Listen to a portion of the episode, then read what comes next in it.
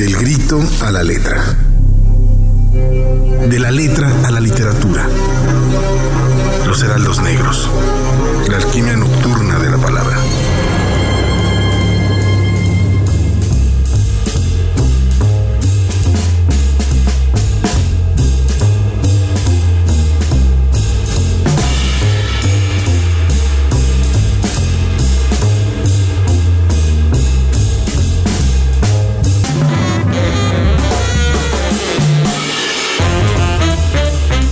8 de la noche con un minuto, aquí en el 99.7 de FM. Muchísimas gracias por estar con nosotros este, este día. Ever, ¿cómo estás?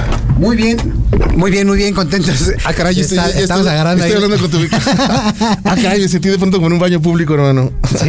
extraño, extraño. Bien, pues estamos muy contentos de acompañarlos. Ahí ya me entraba el. Ahí está. Ahí está, ahí está en esta alquimia nocturna de la palabra en este programa de literatura de la máxima casa de estudios universitaria del Estado de México, la Universidad Autónoma del Estado de México y pues bueno, hoy tendremos un fabuloso invitado que ya les platicaremos en un instante.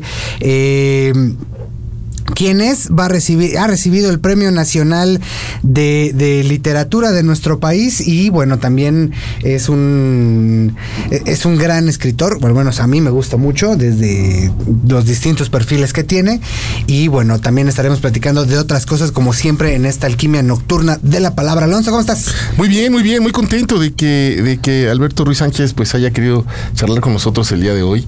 y hay que felicitarlo, ¿no? Por toda su, su labor, digo, ya le dieron este reconocimiento conocimiento, su labor editorial, que también, eh, digo, es, es, un tema que a los que nos gustan los libros, pues siempre está presente y siempre está, hay muchas preguntas, muchas cuestiones, ¿no? Y entonces, pues que se lo den a alguien que lleva casi, casi toda la, la, mayoría o toda su vida adulta dedicándose a no solo eh, eh, leer libros, sino a construirlos y aparte escribirlos, o sea, te cumple toda la, la, función de lo que hay alrededor de un libro. De todo el circuito literario que le llaman el circuito editorial, escribirlos, promoverlos, editarlos y traducirlos en algún momento, además de eh, eh, pues las cosas maravillosas que tiene la editorial que tiene junto con su esposa Margarita de Orellana, que se llama Artes de México y bueno, platicaremos en un momento más de este premio al mérito editorial que otorga la FIL de Guadalajara.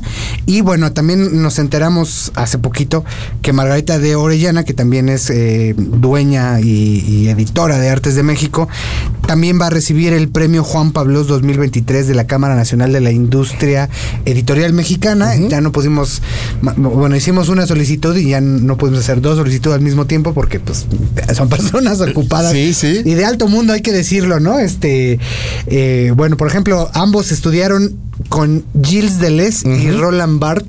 Ahí Junto con otro de los editores que, que, es Alfaro, de Artes de México, antes de que a Roland Barthes lo le dieran ahí un, carrito de chocón, le pasaran encima. Sí, Y, bueno, también eh, hay que decirlo, también es un es un eh, eh, ensayista prominente, especialista en, paz.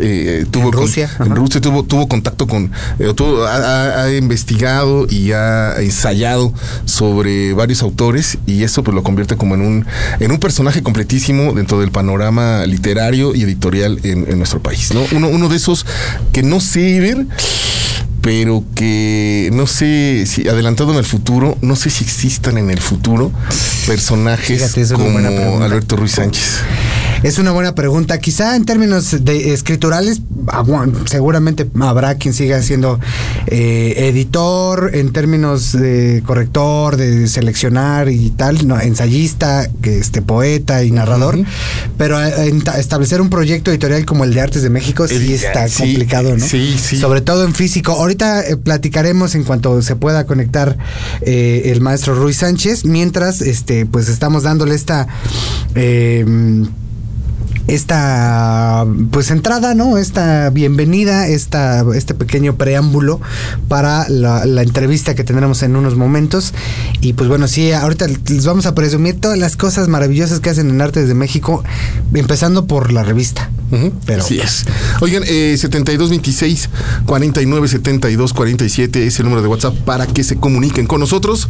7226 49 72 47. Estaremos platicando ya, estamos esperando unos minutitos más que el maestro Alberto Ruiz Sánchez se conecte. Estaremos platicando con él. Así que vamos con una, con una rolilla. Con una rolita. Antes eh, le mandamos el saludote a Handy que dice: Hola, Ever, Alonso, Quique. Hola, Heraldos Negros. Buenas noches, ¿cómo están? Ojalá listos y con buena adicción. Bueno, hay más o menos. Híjole, ahí sí vamos a acabar de ver muchísimo, Handy. pues estoy fervorosamente escuchándolos. Una pregunta: ¿cuál es la forma en que separan sus libros digitalmente? O sea, ¿cómo se acuerdan dónde quedaron? Saludos y buena noche a los doctores por su día. Híjole, pues yo al caos, no sé. yo sí hago unas carpetas así como de no ficción, ficción. Ah, qué, qué Qué chido de ver, sí. Y las que uso para clases. Yo Sí, yo también tengo por las que uso para talleres y, y así un caos, un caos en, en que dice libros y ya, es todo. Pero voy a, voy a darme la tarea de seleccionar hasta por autor, fíjate. Sí, mira, pues ya, eh, pues ya estamos, ya estamos, ya está conectado el maestro Alberto Ruiz Sánchez.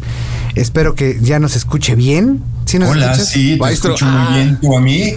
Genial, genial. Estamos muy contentos de, recibirte en esta emisión de Los Heraldos Negros. Este, ya se nos pasó el nerviosito de la conexión eh, tecnológica que siempre nos pasa en todas las emisiones en vivo. Y pues te recibimos en primera instancia con un, con un fuerte abrazo, con una felicitación para ti, para Margarita, por estos premios. El premio al mérito editorial de Phil Guadalajara para ambos y el premio Juan Pablos para Margarita. Sí, muchísimas gracias. Estamos muy contentos de recibirlos. La lluvia de premios. Pues eh, son 30 años de una editorial que ustedes recuperaron. A ver, platícanos un poquito de la historia. Se, cuenta la leyenda que Artes de México existía por ahí cuando los, lo editaba eh, Rubén Salazar Bond y una cosa por ahí de los años 40 y que cuando ustedes regresan de Francia, de haber tomado clases con Deleuze, con Barthes, con todos los que estaban ahí en el Colegio de Altos, de Altos Estudios, como que compran la franquicia. ¿Cómo fue eso? Platícanos un poquito. Sí, bueno, te platico. Primero que Artes de México fue fundado, la primera Artes de México, en 1953 por Miguel Salas Ansúrez, que era un personaje muy interesante, era un promotor de, del arte mexicano y de la cultura en general, que eh, fue director de Bellas Artes. Y él, entre otras cosas, hizo que las oficinas de, Bellas Artes se convirtieran en salas de exposición en el Palacio de Bellas Artes. Eso que ahora conocemos como la Sala Nacional, que es la de arriba. Ok. Eh, él la convirtió en salas de exposición. Y para hacer el, el primer catálogo, no tenían dinero para hacer un libro y un catálogo, invitó al Frente de Artistas Revolucionarios, la, la Liga de Escritores y Artistas Revolucionarios, que eh, hicieran una publicación que fue Artes de México. Era la primera exposición que reunía el arte prehispánico, el arte virreinal y el arte moderno, que en los 50 pues era era el, muralismo, era toda, todavía no llegaba la época de la ruptura, ¿no?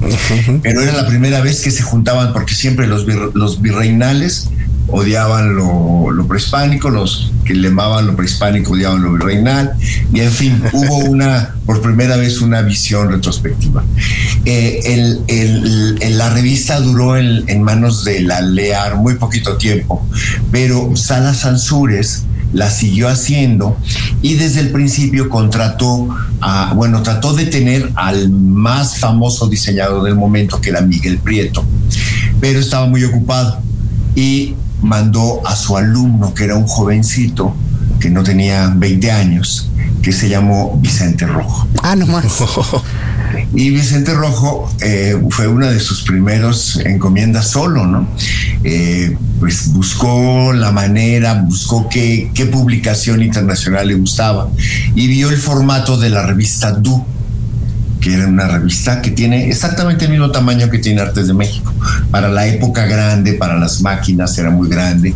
Y buscó que tuviera, eso también, Salas Azules, que tuviera una gran calidad de reproducción. Entonces se hacían reprograbados, que eran, eran eh, era una calidad muy, muy especial de la, de la reproducción de las imágenes más allá del blanco y negro, no era color, pero era una reproducción muy, muy fina, era casi un, grabado, digamos, era entre el grabado y la reproducción mecánica. Y la revista pues pasó por muchas manos, durante 13 años la tuvo Sara Sansures. Eh, fue, hay números memorables, por ejemplo, para hacer un número sobre la danza, invitó a Miguel Covarrubias, que estaba casado con una bailarina muy prominente y que además hacía escenografías para, para, para dance. Eh, y así duró, duró hasta que murió Salas Sansures, hasta el 66. Y después de, ese, de eso la revista pasó por diferentes manos, pasó por instituciones, pero nunca se quedó en ninguna mano. Al final el que más la tuvo fue em, eh, un director de cine muy amante del arte que se llamó Miguel Barbachano Ponce. Y él la puso a dormir eh, en, una, en un momento de crisis eh, en 1980 y en realidad en 79, pero digamos que llegó hasta el, el, vértice del cambio de año. Y en 1988, eh, bueno, en realidad en 1987, porque empezamos a trabajar un poquito antes de, de lanzamiento, un suscriptor de la revista quiso seguirla recibiendo. Y por casualidad se enteró de que estaba ahí dormida y fue y le ofreció a Miguel eh, Barbachano Ponce comprarle la marca y le compró la marca. Y un amigo de este señor este señor se llamó eh, Chávez Roa. Y, ese señor eh, tenía un, un ahijado que era Enrique Strauss con S Strauss que fue director de Canal 22, de televisión muy notables, es todavía un hombre muy creativo. Y él eh, le regaló un libro que yo acababa de publicar y que lo había hecho yo mismo, lo había editado yo mismo, que era Los demonios de la lengua. Okay. Que lo había hecho en imprenta madero, con ilustraciones muy especiales. Con grabados, ¿no? De hecho. Con grabados eh, eh, medievales. Ahora circula una edición con grabados de Joel Rendón, pero ah, digamos, la primera fue todavía más artesanal. Compré papel de desperdicio, en fin, eh, lo hice con, con una, una, institución que se llamaba la revista La Orquesta, que hacían entre otros Chema Espinaza, y, y que eh, no tenían dinero para pagar editor, pero tenían dinero por cosas de presupuesto para pagar materiales y algo de impresión. Y entonces invitaban a algunos a hacer su libro y yo hice ese. Y él le gustó y me invitó a dirigirla, a, hacerla renacer. Y eso fue en 1980, finales de 1987. Habló por teléfono, Margarita tomó la llamada, yo había ido a ver otra, otro, otro trabajo, llevaba ya muchos meses, casi un año, sin trabajo, es decir, trabajando de freelance. época de gran inflación, entonces no, no había manera de cobrar, era dificilísimo y además estábamos esperando a un hijo. Y entonces el segundo. Y eh, nosotros habíamos llegado a México en, mil, en 1982 o sea, de pasaron cinco años que fueron muy difíciles porque en el 82 era una crisis fue una crisis económica muy fuerte. Los dos llegamos con doctorados de, de Francia. Yo tenía dos doctorados y donde concursaba mis papeles se perdían. Casual. Y, tú lo entendías porque muchas veces la plaza modesta que habría pues era para los que estaban ahí, sobre todo en las crisis, ¿no? Entonces en, en tres universidades se perdieron mis papeles y yo seguí trabajando en una editorial para la que había trabajado en Francia haciendo trabajos especiales de tipografía que era se llamaba Promexa y en México eh, trabajé para ellos un tiempo y luego trabajé dos años y medio en la revista Vuelta con Octavio Paz, el jefe de redacción. Y bueno, eso no terminó muy bien, eh, no con Paz, sino con, digamos, con sus, sus siguientes a bordo. Y entonces, eh, en realidad yo estaba con muchas ganas de hacer algo que fuera con mucha más libertad y que, y que pudiera aplicar lo que yo había aprendido de la edición también en Europa y en Promexa mismo, ¿no? Y entonces eh, la, la, entrevista con, el, con, con Chávez Roa, que, que, fue el que me invitó a, a, hacerla renacer, fue pues en los mejores términos. Yo, yo le planteé tres condiciones nada más. Una, que me hiciera socio, en una parte minoritaria. Él tenía otros cinco amigos que se habían juntado para comprarle la marca. A, a Barbachano, la marca nada más. Y yo le, yo le, le pedí tres condiciones. Una, que me hiciera socio, Segundo, completa libertad en el contenido. Y tercero, que me ayudara a hacerla autosuficiente, porque los mecenas no existen. Claro. Duran poquito. Claro, sí. De, de, un tiro, ¿no? y, y, entonces, eh, pues él accedió y ahí comenzamos la aventura, ¿no? Y, y al principio, pues fue muy, muy emocionante. Margarita a, a, no había, había trabajado en la edición en, en Francia, en una, haciendo una revista feminista que se llamaba Herejías, que era de las feministas latinoamericanas en París. Yo había trabajado en varias editoriales, eh, entre otras en una editorial independiente que tenía una distribuidora y era una editorial anarquista okay. había cinco, cinco empleados y cada, cada seis meses eh, uno era director y todos los demás eran empleados. Claro. Qué chulada. y, y, así se rotaban. se rotaban. Yo era, yo en realidad era el sexto porque de obra. Pero bueno, pude participar en la edición de una revista que, que ellos tenían además y bueno, es, fue un, una época interesante. Pero Margarita y yo pensábamos que íbamos a hacer trabajo universitario, llegamos con muchas ideas de cosas para estudiar eh, en México, sobre eh, eh, explorar muchos de los rituales de México, la idea de que las artesanías están vinculadas a, a, a, a los rituales, que no son invenciones aisladas, que son manifestaciones de una cultura barroca que fracasó y que se asentó en popular. Eh, en fin, había, teníamos muchas ideas junto con un amigo Alfonso Alfaro, que es nuestro director de investigaciones, un gran colaborador.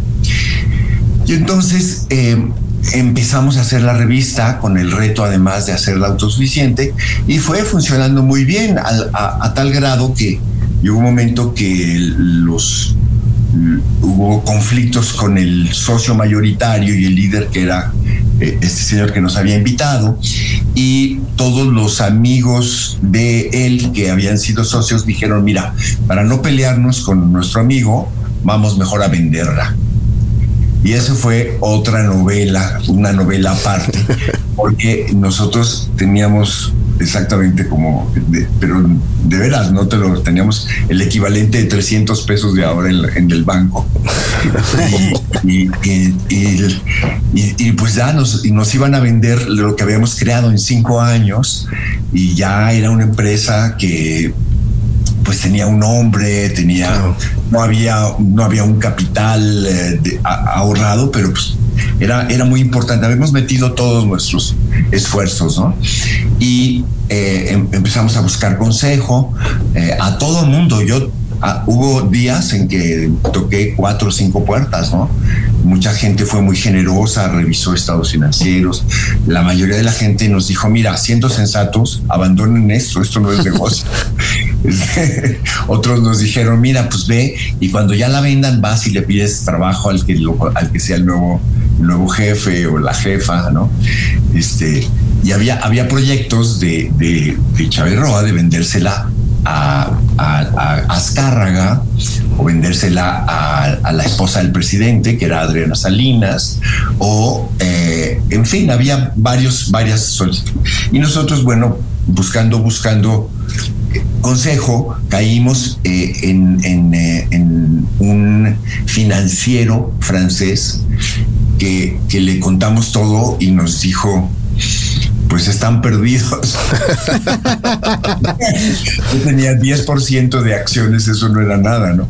Y él, y él nos dijo, mira, la verdad no hay nada que hacer. Le digo, bueno, no hay nada que hacer si lo hago yo, pero si lo hicieras tú, ¿qué harías? Y entonces, cling, como que le cambió. Y le dije, mira, no tenemos dinero, tenemos así acciones. dinero en el banco 500 pesos porque y, entonces me, me, dijo las cosas importantes se, se compran sin dinero digo ah caray entonces me dijo mira la administración es una cosa lo financiero es la imaginación haz de cuenta que eh, hacer las cuentas y todo eso es la administración, pero imaginar, lo que tú haces, la imaginar como en una novela o en un poema, eso es lo financiero. Y entonces digo, pues eso me interesa mucho. Y entonces yo le dije, bueno, pues siendo un poco imaginativos, yo te puedo decir que, porque además la persona que nos había presentado, que era Pedro Leites, el antiguo dueño de Tani, que era un anunciante nuestro, nos dijo, pero se, los va a presentar, pero le tienen que pagar, ¿eh? no es gratis. Entonces pensamos que, y, y yo le dije, mira, si tú consigues que nos podamos seguir haciendo el proyecto, pues yo te pago con un 5% de las acciones. Yo averigüé que eso es lo que le daban a la gente que hacía eh, operaciones financieras. Digo, pero si no nos quedamos con el eso, pues no tengo nada que darte. Entonces me dijo, una apuesta grande me gusta ese pensamiento. y entonces eh, eh, eh, seguimos haciendo la, el proyecto, pero después de haber ganado un concurso, porque se hizo una, una subasta y con sobres cerrados y todo, y, le ganamos a, hubo como 10, 10, 10 propuestas para comprar la revista y nosotros ganamos. Y entonces, el, eh, el, ya que ganamos, pues muy contentos festejamos y entonces nuestro amigo financiero me dijo, ahora tienen que conseguir el dinero. entonces empezamos a juntar y juntamos un grupo de 20 personas que, que les interesara con un proyecto, con un documento que dice, esto es un proyecto cultural. Si ustedes quieren invertir y tener ganancias, inviertan en otra cosa. Cada aquí se hará un nuevo libro. Eh, habrá auditorías constantes, externas e internas, en fin, les puso todas las condiciones como de un proyecto muy en serio, ¿no? Y pues veintitantos entraron y de eso siguen con nosotros, menos los que se han muerto. Casi todos siguen con nosotros. Algunos también se fueron un par, ¿no? Pero digamos ya por retirarse y eso. Pero este, eso fue el, el arranque, el segundo, el segundo nacimiento de, de, Artes de México. De Artes de México. Desde el principio eh, pensamos que la, que la revista sería como una mesa con seis patas, de tal manera que siempre va a fallar una, pero pues quedan las otras, ¿no? Hasta que llegamos al, al al 18-19 que una de las patas principales que tenemos eran los anuncios de grandes empresas, que se asustaron todas con la cancelación del aeropuerto de Texcoco. Se fue el 90% de nuestros anunciantes. Entonces ahí se, nos tambaleó la, pata central, digamos, ¿no?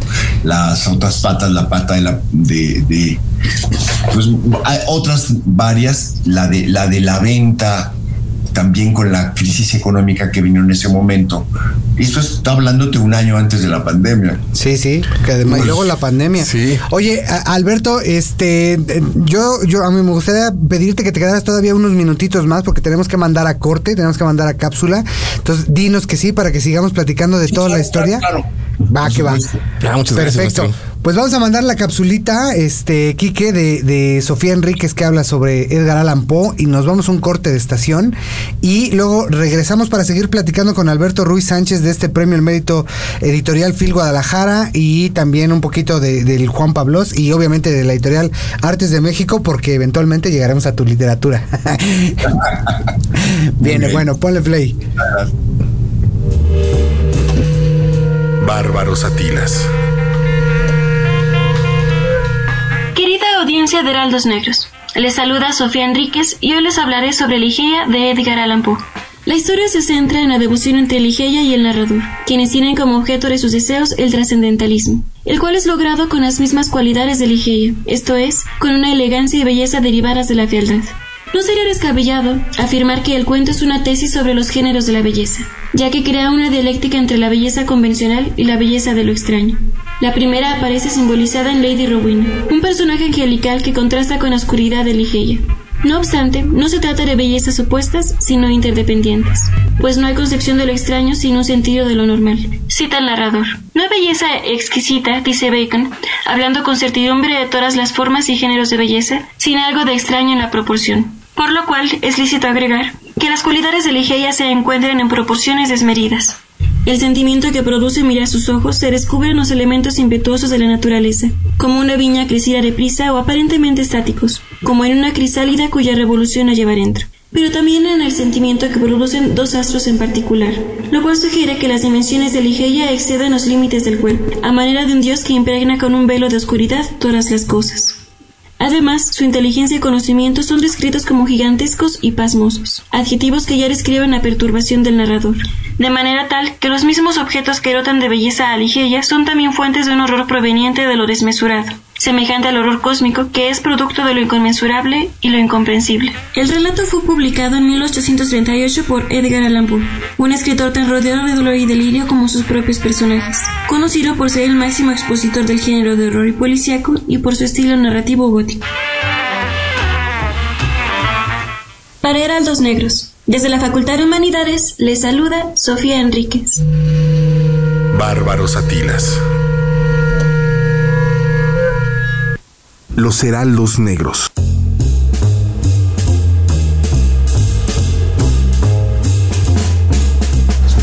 8 de la noche con 30 minutos aquí en el 99.7 de FM. Muchísimas gracias por seguir con nosotros en el 99.7 de FM en esta estación de la Universidad Autónoma del Estado de México. Esto es Los Heraldos Negros. Eh, seguimos y nos da muchísimo gusto seguir con el maestro Alberto Ruiz Sánchez que eh, pues nos ha regalado unos minutos de su tiempo y pues estábamos bien entrados, bien, bien entrados. Con toda la anécdota. En, en, en, la charla. Así que los invitamos a que nos manden un mensaje 7226 49 72 47 tenemos un libro de obsequio para todos ustedes si quieren llamarnos.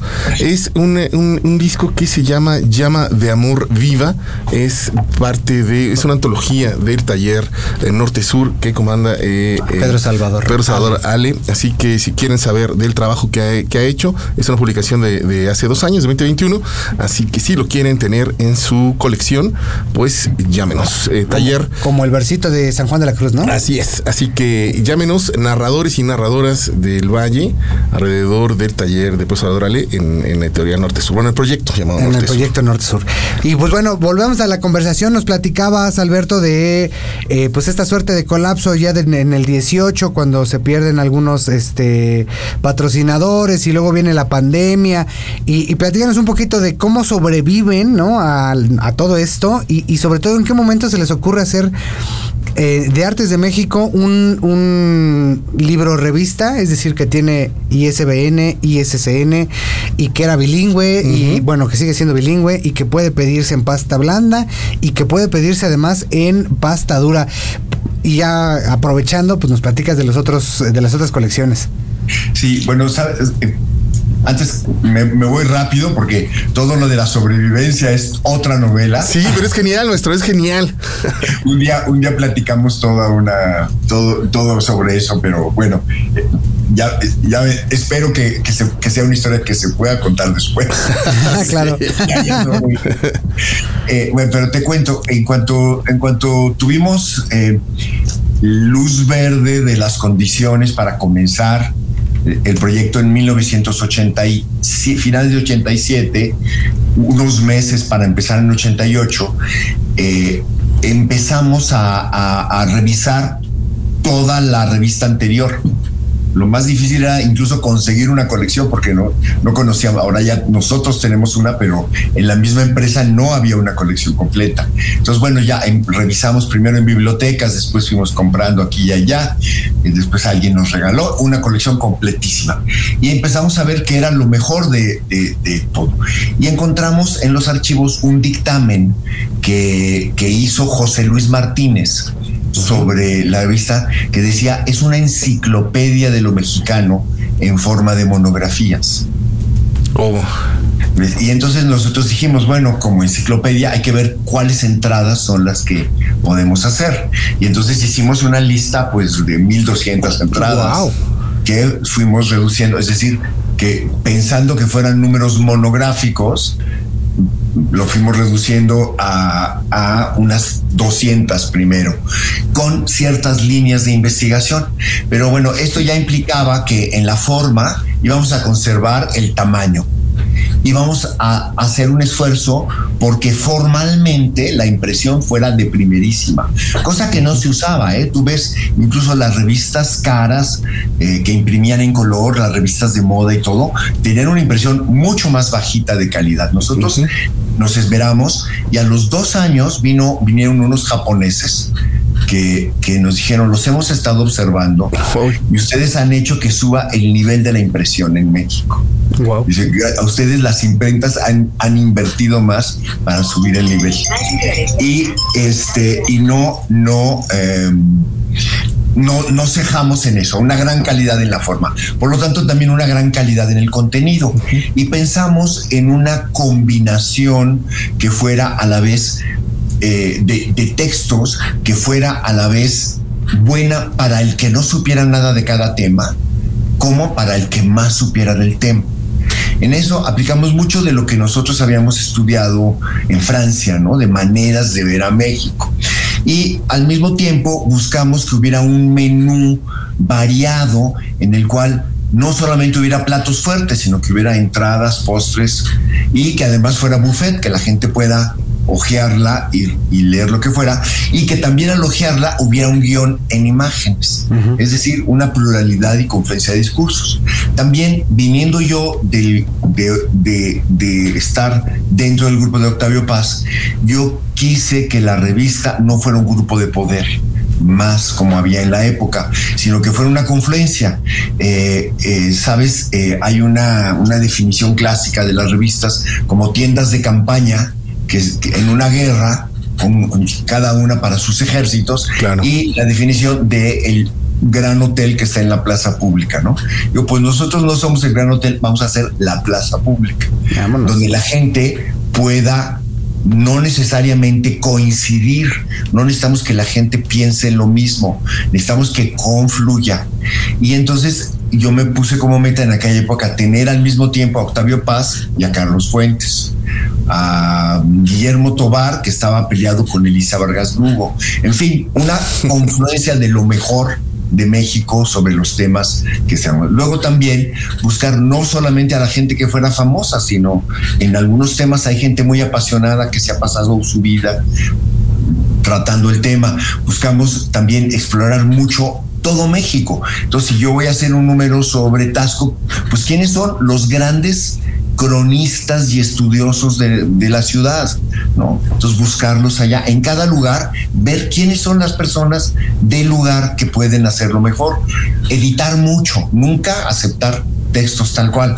Entre más profesionales el escritor, o sea, Paz y Fuentes aceptaban mejor correcciones de edición que a veces una señora que por hobby este, escribía sobre la talavera, pero se estaba fusilando el mismo libro de referencia. bueno, y entonces eh, todo eso fue una, una estrategia editorial que era a la vez una estrategia de política cultural. Y de pensar qué es México. Y además de pensar mucho, por ejemplo, descifrar y poner atención a, muchas de las cosas que se hacen a nivel popular y traducirlas a todos los niveles de la sociedad. Eh, poner mucha atención también a lo que viene de fuera y que, se, y que, y que, asimilamos, todo lo, todo lo islámico, por ejemplo, ¿no? Todo lo, el proyecto barroco. Bueno, en fin, es una, era una riqueza de, de, propuestas que se, que se traducían luego en, los, en cada tema específico con nuevos retos, los nuevos retos que presenta cada tema. Y pensar cada tema como una expedición en la que no solamente en que llegamos con ciertas ideas, pero que en realidad vamos para aprenderlo todo. Genial. Estaba pensando que por acá en el valle eh, hay un número monotemático, ¿no? De, del árbol de la vida. Hay uno sobre los rebozos de Tenancingo, que es lo que nos queda acá cerquita. Y pues bueno, evidentemente con, con otros, otros muchos temas, desde la lucha libre, pasando por los surrealistas en México, la mosca. La historia de la Roma, Corona Roma. ¿no? La platería, ¿no? es, es, una maravilla en ese sentido por la variedad temática y además este enfoque ahí medio antropológico, que si no me equivoco es de pronto el que le, le pone ahí eh, Alfonso Alfaro. Platícanos de, de estos eh, de estos otros proyectos, eh, más bien las otras, otras colecciones que también son muy significativas, particularmente, o yo recuerdo, el, la, de fotografía, porque, por ejemplo, ¿no?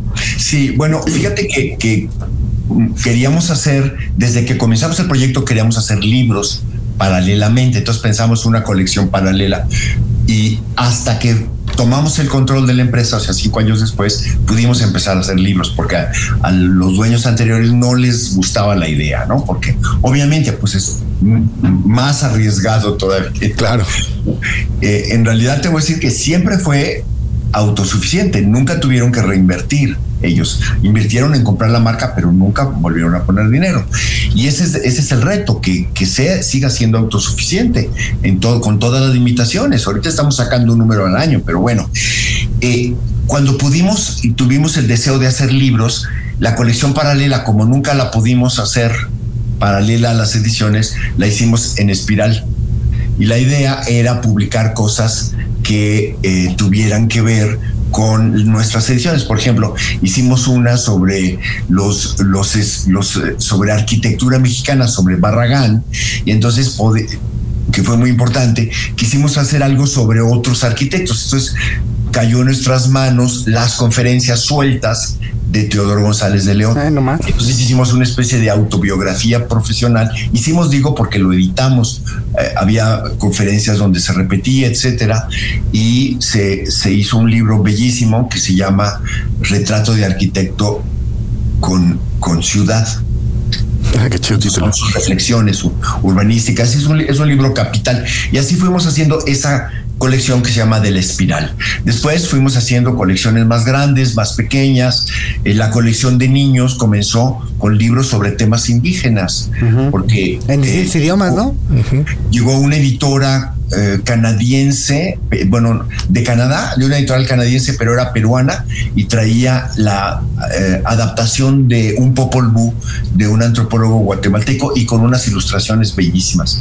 Y ningún editor mexicano se lo quería publicar, decían, es que lo, lo indígena no vende. Uy. Y, y, entonces a mí eso me pareció indignante. Y entonces yo le dije, a ver, ¿cómo no? Allá viste esa y esa. Le digo, pues te falta ver a esta otra si no te lo publican, yo no sé cómo, pero vamos a conseguir dinero para publicar. Y lo publicamos, fue nuestro primer libro de, de esa colección. Y luego pues buscamos que hiciera otros títulos para hacer colección. Entonces fuimos a, al CIESAS y empezamos a publicar eh, adivinanzas mayas, adivinanzas náhuatl, eh, eh, en otras lenguas, ediciones bilingües en otras lenguas. Y después ya teníamos un, montón de, lenguas indígenas. Cuando llegó el, el programa, muchos años después, de, de bibliotecas de aula, pues le dieron importancia a todo esto y entonces nos compraron ediciones y con eso la colección para niños se multiplicó. Tenemos como 40 títulos para niños, Y, entonces cuando ya todo el mundo empezó a, buscar temas indígenas, a buscar a nuestros autores y todo, que está muy bien, qué bueno, este, eh, nosotros dijimos, ahora vamos a hacer lo contrario, vamos a publicar buena literatura internacional clásica Entonces encontramos un libro sobre Inanna, que era la hermana de Gilgamesh. Y entonces publicamos sobre Inanna y, y, un Beowulf muy, muy bueno para niños, en fin. Entonces, ves, hay, hay todo un juego y hay una colección que se llama Los Libros del Alba, que es la colección para niños. Bueno, así cada una de nuestras colecciones tiene una historia. La que tú me decías, que se llama Luz Portátil, es porque eh, nos dimos cuenta que había fotógrafos maravillosos en México, que todos estaban alrededor de los 50 años y que no tenían un libro, ¿no? Entonces dijimos, pues tenemos que hacer algo. Y, empezamos a pensar junto con Pedro Sontemo eh, una colección que no fuera retrospectiva de fotógrafo, no fuera catálogo de exposición, sino que fuera un reto. Por, por ser grandes fotógrafos, tienen una mirada especial sobre la realidad. Entonces, que hicieran ensayos fotográficos nos los trajeran. Pedro Sontemo, que es muy buen editor, eh, armaba la, coherencia del ensayo y luego se invitaba a un escritor a que se ensayara también en la materia de la fotografía. Llevamos 33 ediciones. Ahorita la número 33 es sobre la lagunilla. De, de, Juan Pablo Cardona, que es maravillosa. Y se está exponiendo ahora su obra en el Museo Archivo de la Fotografía, al lado del Templo Mayor es de verdad, no vale la pena no perderse.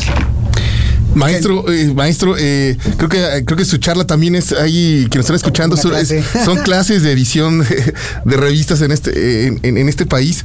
Eh, ante estábamos hablando antes de entrar al aire, maestro, un poco lanzando la piedra hacia el futuro, que ¿Cómo está el, país, el, contexto de la difusión cultural, artística, de las revistas, en un contexto como este?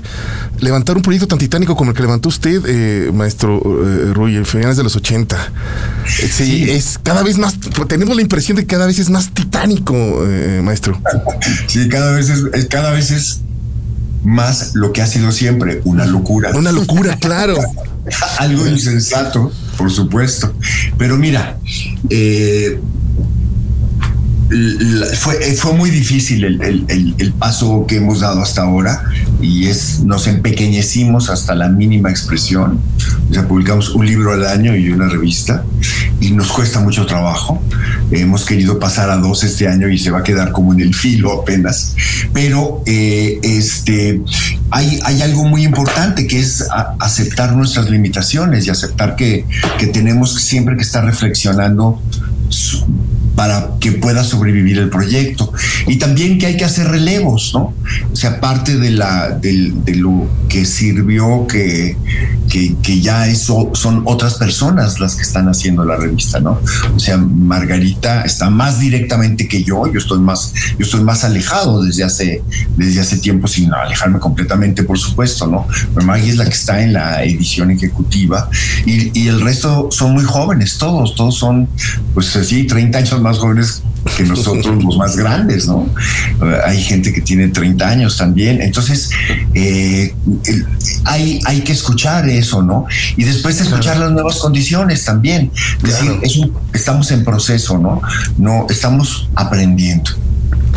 Sin duda, es, y es muy significativo, sobre todo en, en esta transición que tiene que ver de lo, de lo, de lo físico a lo electrónico, pero hay una gran ventaja ah, en, el catálogo, sobre todo de las revistas, porque uno pensaría que las revistas, pues, pues sale el número y ya difícilmente se vuelve a hablar de ese, de ese tema, ¿no? Y, y Artes de México, no todavía uno puede consultar, eh, pues, el, no sé, el, el, el número de las castas, ¿no? O que, a mí me parece también muy bonito, el de la muerte niña en Guadalajara. y volver y todavía conseguirlos si es que todavía están ahí en, en, el pues en el archivo, ¿no? En el, en el almacén. Y eso lo puede hacer la gente ahí en la página, ¿cierto? Sí, bueno, la, la idea con la que nosotros arrancamos es que eh, el contenido esté muy bien pensado de tal manera que no pierda actualidad es decir, que sea un libro de referencia. Y tú lo ves, cuando hicimos nuestro número sobre Talavera de Puebla, no había nada publicado, es 88, no había nada publicado desde 1935. Wow. ¿Ves? Y entonces hubo un folleto en el 70 y nada más. Pero la gente que habla de Talavera sigue usando como referencia Artes de México. Eso es el... A veces sin dar crédito, lo cual está muy bien, tampoco es, tampoco somos dueños de las ideas, pero que las ideas vivan es muy importante.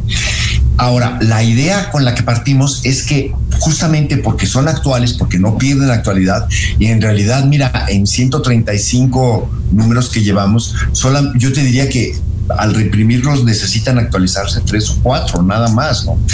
Eh, la idea es que todo esté siempre reimpreso económicamente no hemos podido hacerlo, ¿no? Pero la idea es llegar a eso. Y la idea también, digo, si siguiera el programa de hacer esta enorme enciclopedia de lo mexicano, es que pues encontráramos otra forma inventáramos otra forma de financiamiento que nos permita acelerar el proceso. Si en 35 años hemos hecho 135 números y unos 500 libros en total, eh, pues, pues lo, que quisiéramos es hacer 1200 temas, ¿no? Los 1200 temas que son necesarios como mínimo para eh, eh, comprender ciertas dimensiones de la cultura mexicana. Nosotros partimos de algo distinto a, la, a la revista ilustrada y a la revista universitaria, que es hacer que se crucen los campos, ¿no? Entonces, uno de nuestros lemas es sumar al placer de contemplar el placer de comprender. En ese sentido, maestro, eh, también la imagen del editor, usted, usted eh, eh, abandera una, un, editor distinto, dinámico, ¿no? Más allá, claro que, en contacto con el negocio y con el mercado, digamos, con la financiación, pero también desde, desde la academia, desde la reflexión, pero también desde lo lúdico, desde, desde la diversión, desde la y desde todo eso. ¿Qué, qué es el, el papel de un editor en México? ¿Cuál es el papel? ¿Es, todo esto, por lo que estoy escuchando, maestro, es todo esto o debería serlo? Bueno, lo, que pasa es que, mira, nadie puede decirle a los otros lo que deben ser. o sea, no, nunca, o sea, es parte de la, de la, de la de lo bueno de la vida, ¿no? ¿no?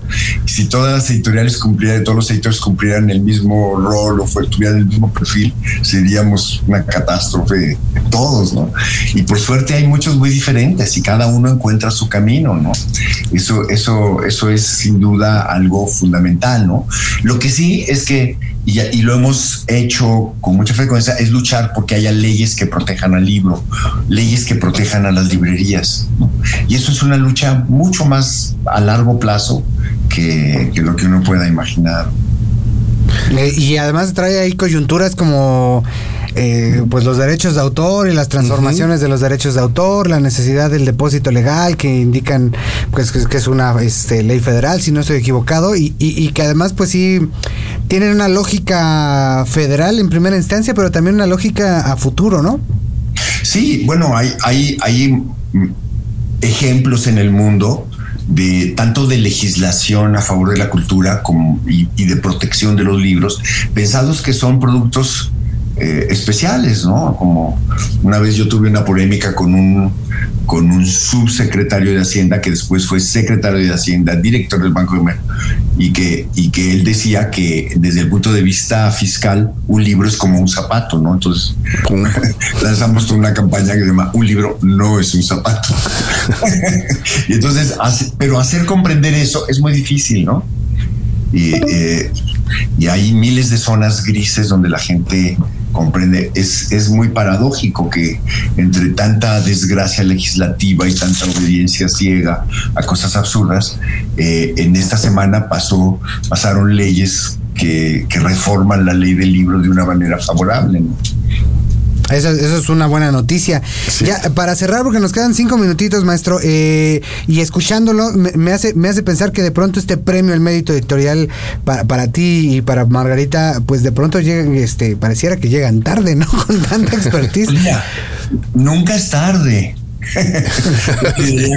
bueno, justamente ahora que estamos de, de capa caída, pues eh, digamos, no estamos de capa caída, que estamos levantándonos, reviviendo y nuestras cenizas, este, pues cae muy bien, ¿no? Ya una llamada de atención. El premio Juan Pablos es muy justo que lo tenga Margarita, porque desde hace muchos años ella es la que está en la acción directa, ¿no? A mí me lo dieron en 2006 este mismo premio, que es el más importante premio nacional. Entonces, pues, en realidad se lo dan a Margarita, pues 18, 17 años después, eh, pero nunca es tarde, ¿no? O sea, no hay una cronología. El, otro premio, el que nos van a dar en la Feria de Guadalajara, es el Premio Internacional, que también es uno de los más importantes para los editores, lo, lo, han tenido enormes editores que admiramos muchísimo, ¿no? Y, tampoco es, nunca es tarde, ¿no? La verdad, eh, siempre se agradece. Yo, yo pienso, eh, y en cada uno de los premios que he ganado, tanto como editor que como escritor, que los premios siempre los merecen muchos otros al mismo tiempo. Nunca, es, nunca hay un solo merecedor. Y entonces que te toque a ti por el caleidoscopio de los de las situaciones y de los jurados, pues es algo que hay que agradecer. ¿eh? Nunca hay que lamentar si un año no te lo dieron. Hay, al contrario, cuando te lo den, hay que agradecer. Es un regalo que te dan, eh, una distinción entre, entre otros que también lo merecen. Maestro, pues muchísimas gracias, de verdad, por su tiempo. Es, eh, es una práctica fabulosa. Creo que para mí festejo muchísimo que, que este reconocimiento se lo haya dado a usted y muchos más venideros. Pues, yo editorial. Mucho. Y si hay gente que va a la Feria de Guadalajara el día 27 de noviembre a las 8 de la noche en la sala Juan Rulf de la FIL de Guadalajara. Perfecto. y el día 16 de noviembre se lo dan a Margarita aquí en la Ciudad de México.